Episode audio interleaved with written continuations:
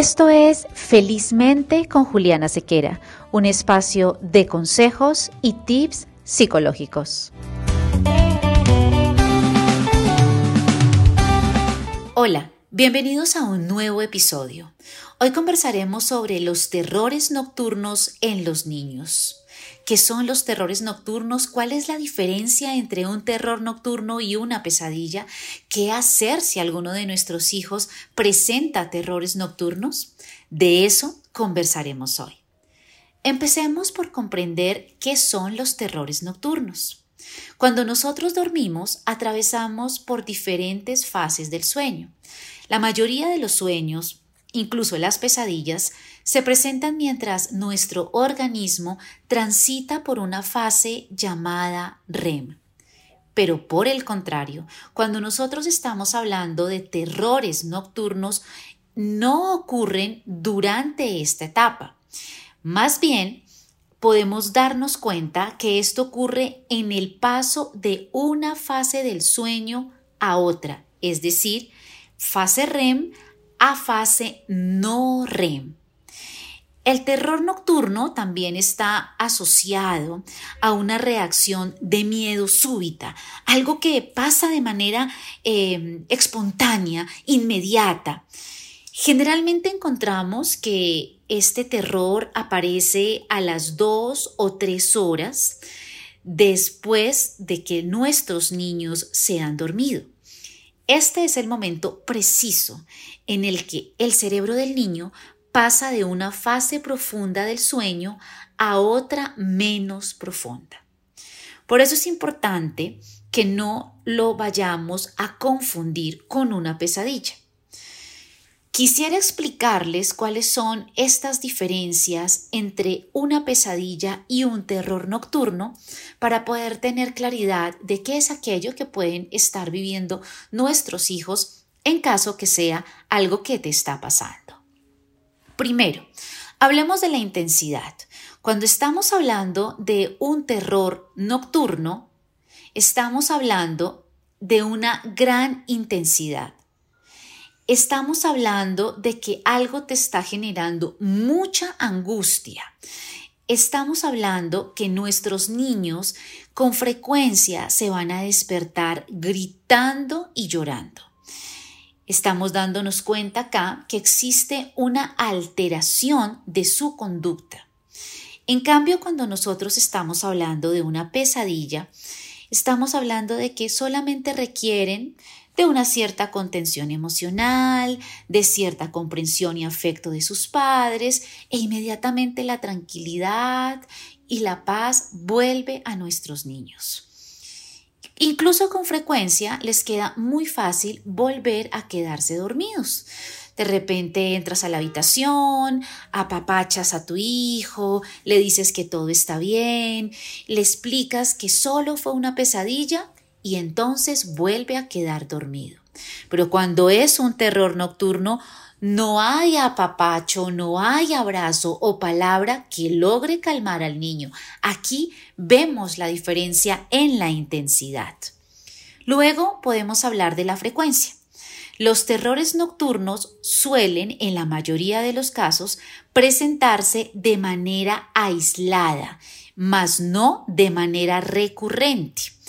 Ocurren esporádicamente en cambio, las pesadillas sí se presentan más, digamos que de una manera mucho más constante. Esta es una diferencia que también podemos encontrar. Además, también nos damos cuenta en la frecuencia que cuando hablamos de un terror nocturno, este empieza a desaparecer poco a poco, mientras que la pesadilla puede estar presente en cualquier momento de nuestras vidas, en los pequeños, en la vida adulta, en la adolescencia, en cualquier momento de nuestra vida. Otro mm, punto a tratar en esta diferencia entre pesadillas y terrores nocturnos es el horario. Los terrores nocturnos suelen aparecer eh, al poco tiempo de quedarnos dormidos. Como les mencioné antes, suelen aparecer a las 2 o a las 3 horas después de que el niño ha, ha, empezado a descansar. Mientras que si nosotros estamos hablando de las pesadillas, estas ya generalmente ocurren en la madrugada. Entonces acá también encontramos una diferencia grande. También podemos decir que los terrores nocturnos en el niño le es a veces difícil eh, de calmar, como les dije antes, ¿no? Los niños, no hay ningún consuelo para los niños cuando logran despertarse e incluso hay algunos niños que no se despiertan, por eso es la sensación de que les estamos hablando y todavía no despiertan hasta que de repente, hoy vuelven a la aquí y a la hora, pero acá también vamos a encontrar una, una gran diferencia.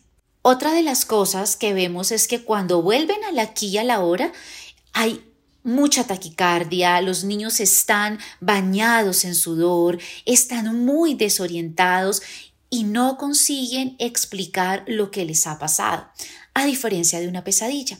La pesadilla el niño te la puede contar, te puede narrar lo que imaginó, lo que soñó, pero en el terror nocturno eso no está ocurriendo. Aquí también encontramos entonces estas diferencias que nos permiten saber si esto es una pesadilla o es un terror nocturno.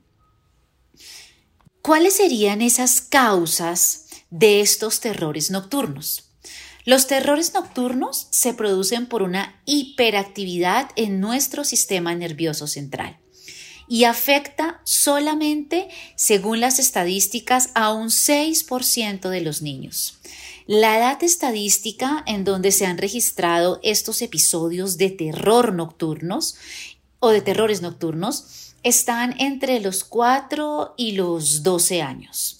Sin embargo, también no podría descartarse que pueda ocurrir en otras edades, pero es mucho más frecuente entre los 4 y los 12 años. Se presentan en niños con ciertas características. Cuando los niños están presentando mucha fatiga o mucho cansancio extremo, puede entonces aparecer un terror nocturno con los niños a los cuales también se les ha incorporado algún nuevo medicamento que puede estar causando este terror nocturno, también podría ocurrir.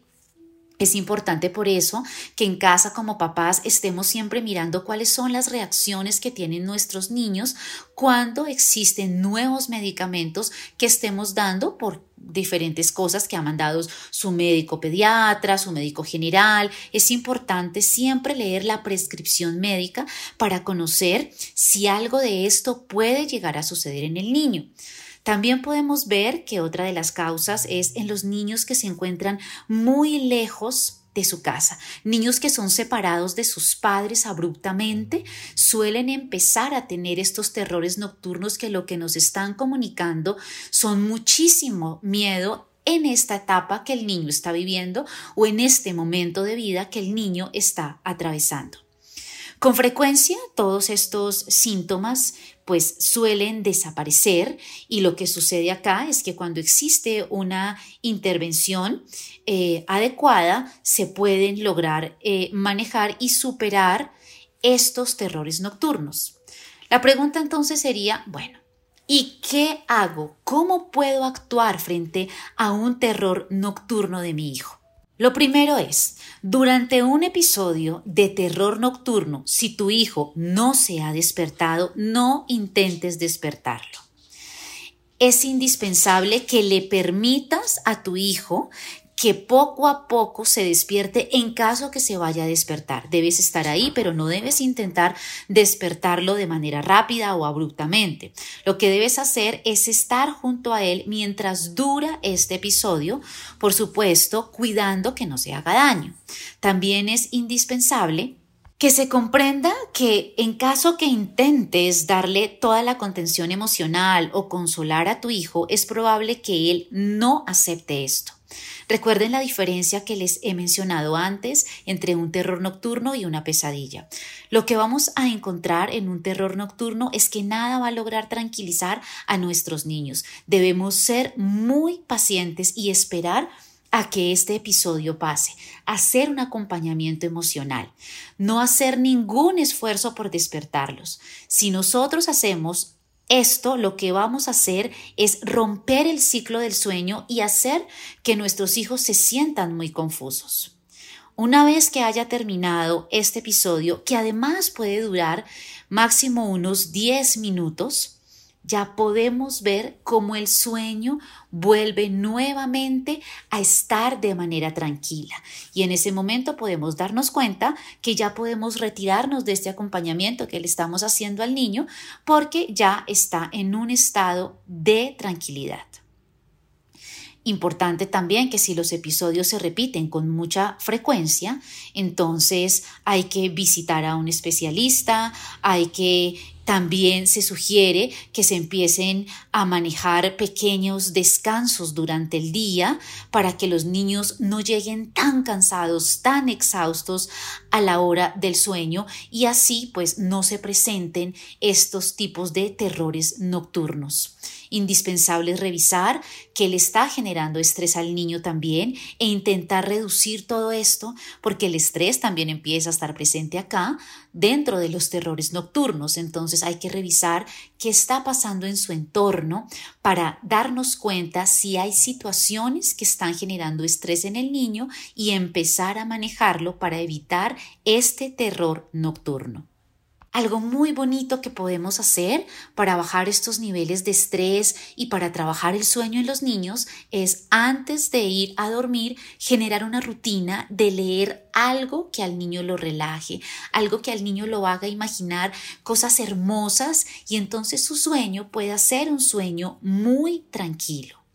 También sugiero establecer horarios del sueño, horarios coherentes, horarios donde los niños no empiecen a dormir muy temprano, pero tampoco se estén acostando muy tarde. Va a depender de la edad que tiene el niño, de las rutinas que tiene que realizar durante el día, pero estos horarios también le permiten al cerebro entender que es un momento de descansar.